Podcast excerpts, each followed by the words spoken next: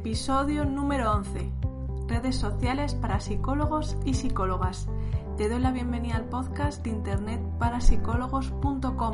un espacio semanal donde ayudamos a los profesionales de la psicología a formar parte del mundo digital. Te saluda Elena Echeverría. La propuesta de esta semana es trabajar en nuestras redes sociales, es ver qué podemos hacer para que nuestros perfiles sociales nos ayuden a tener más visibilidad, a transmitir confianza, cercanía, profesionalidad y por supuesto a tener más pacientes online. Así que en este episodio te voy a dar algunas ideas que te invito a que las pongas en práctica. Primeramente, cuando nos abrimos un perfil social, ya sea en Facebook, en Instagram, tenemos que completarlo. Muchas veces nos quedamos a medias. Muchas veces lo abrimos en una tarde y no seguimos trabajando en nuestro perfil. Tenemos que dedicar cierto tiempo, tener cierta estrategia de cómo lo vamos a utilizar. Así que primeramente tienes que poner una foto en tu perfil y parece algo obvio, pero muchos psicólogos y psicólogas no se ponen. Así que es importante que pongas una imagen tuya, que las personas puedan verte la cara, que sepan quién eres, quién hay detrás de ese perfil. También tienes el apartado de descripción por ejemplo, en Instagram nos permite hacer una pequeña descripción de nosotros mismos, nosotras mismas. ¿Qué puedes decir de ti? En dos frases, ¿cómo puedes describirte? Porque muchas veces quizá una persona llegue a tu perfil por un contenido que le ha parecido interesante o que le han compartido. Si va a tu perfil, ve tu imagen, va a leer tu descripción. ¿Cómo te describirías en pocas palabras? A un golpe de vista que la persona sepa quién eres, a qué te dedicas y sobre todo lo más importante, y por supuesto lo más importante, cómo puedes ayudarla. Una vez tenemos nuestra fotografía puesta, una vez tenemos nuestra descripción, también tenemos la posibilidad de poner un enlace. Es importante que puedas poner un enlace para que las personas puedan contactar contigo, para que las personas puedan visitar tu sitio web, para que te conozcan mejor. Una vez tenemos completado nuestro perfil, es momento de crear contenido. No solo basta con abrirnos el perfil, subir nuestra fotografía, sino que sino en crear contenido de forma continua. Es importante porque desde ahí las personas van a conocernos mucho mejor. Cuando hablamos de crear contenido puedes puede ser, por ejemplo, vídeos, audios, fotografías, frases, textos. Hay muchísimas opciones. Utiliza tu parte más creativa para compartir contenido. Seguro que ya en tus perfiles quizá más personales sigas a personas que te gustan. Echa un vistazo a los contenidos que comparten, saca ideas y a partir de ahí crea tus propios contenidos. Puedes crear pequeños vídeos, puedes compartir reflexiones, frases, fotografías. Piensa todo lo que puedes compartir porque desde ahí las personas van a conocerte mejor, van a leerte, van a escucharte y a partir de ahí vas a generar ese espacio de confianza, de cercanía, porque al seguirte, al compartir ese contenido frecuente, saben que estás ahí y cuando vayan a tener una dificultad o quizá ya la tienen, van a acordarse de ti, van a saber que, que tú estás ahí disponible para poderles acompañar, para poderles para poder trabajar con ellos, con ellas en terapia online. Así que el contenido siempre va a ser muy útil para que las personas puedan conocerte mejor, para que sepan cómo les puedes ayudar. Así que comparte contenido de valor, contenido interesante. Tómate el tiempo, porque a veces simplemente subimos una imagen, una fotografía, una frase que no es nuestra y lo dejamos ahí en el perfil de forma olvidada y no hacemos más y pensamos o decimos que esto de las redes sociales no funciona para los psicólogos, para las psicólogas. No es verdad.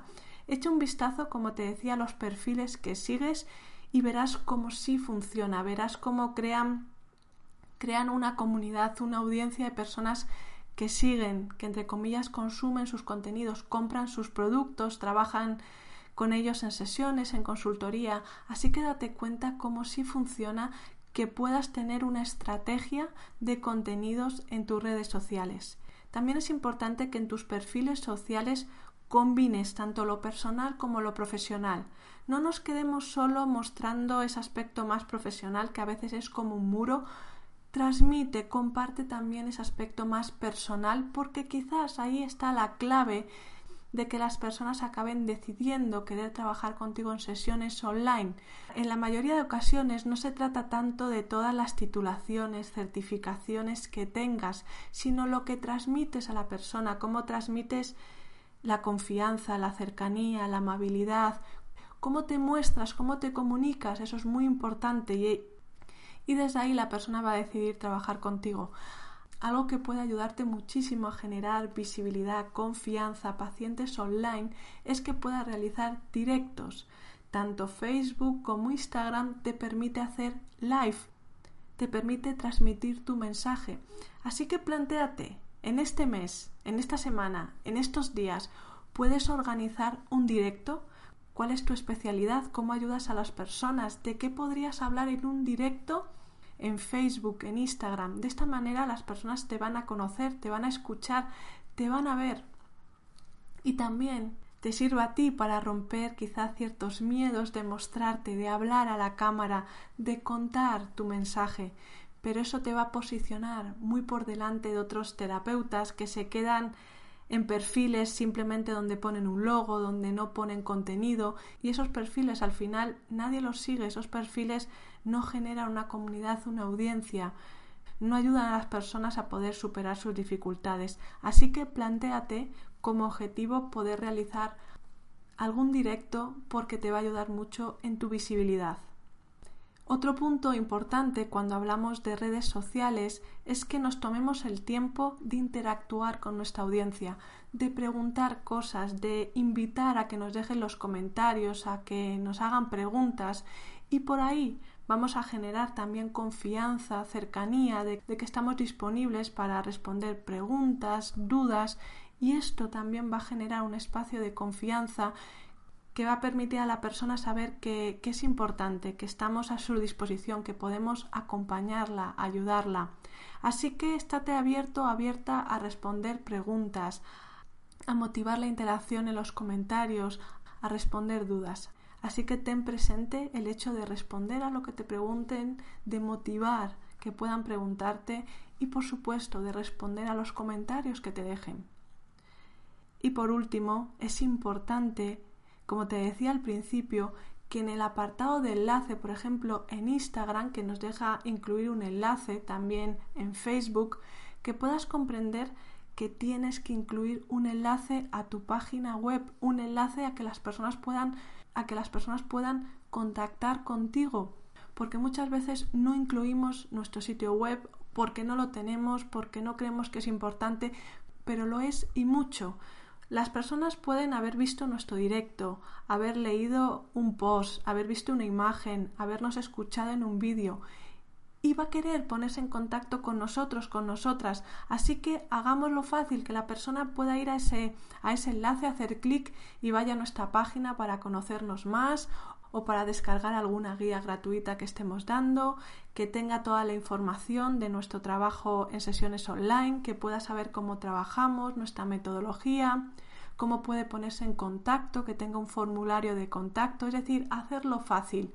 La persona va a estar interactuando con nosotros, va a estar en nuestra comunidad, va a ver nuestros contenidos, va a compartirlos y en algún momento va a querer ponerse en contacto con nosotros, con nosotras. Así que es importante tener un espacio web que pueda hacerle la vida más fácil, que sea sencillo y que desde ahí nos conozca mejor y pueda ponerse en contacto con nosotros, con nosotras.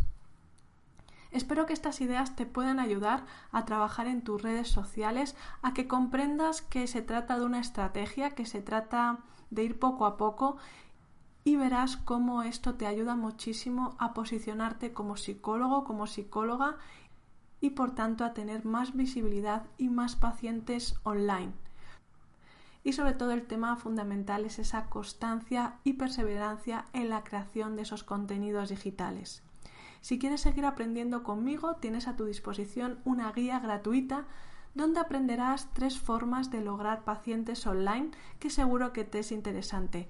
Puedes descargar la guía simplemente, simplemente yendo a internetparapsicólogos.com barra guía. Te dejaré también el enlace debajo. Así que te invito a que puedas descargar esta guía porque te va a ayudar muchísimo en generar visibilidad y en poder ofrecer tus servicios online. mandarte un abrazo, darte las gracias por haberme acompañado en este episodio. Recuerda, dale me gusta, compártelo con otros compañeros y compañeras, déjame un comentario, hazme saber qué te ha parecido y también suscríbete a este canal, suscríbete a este podcast, tendrás un botoncito para suscribirte, haz clic y suscríbete para no perderte ninguno de los episodios de este espacio. De nuevo, te mando un abrazo y espero verte en el próximo episodio.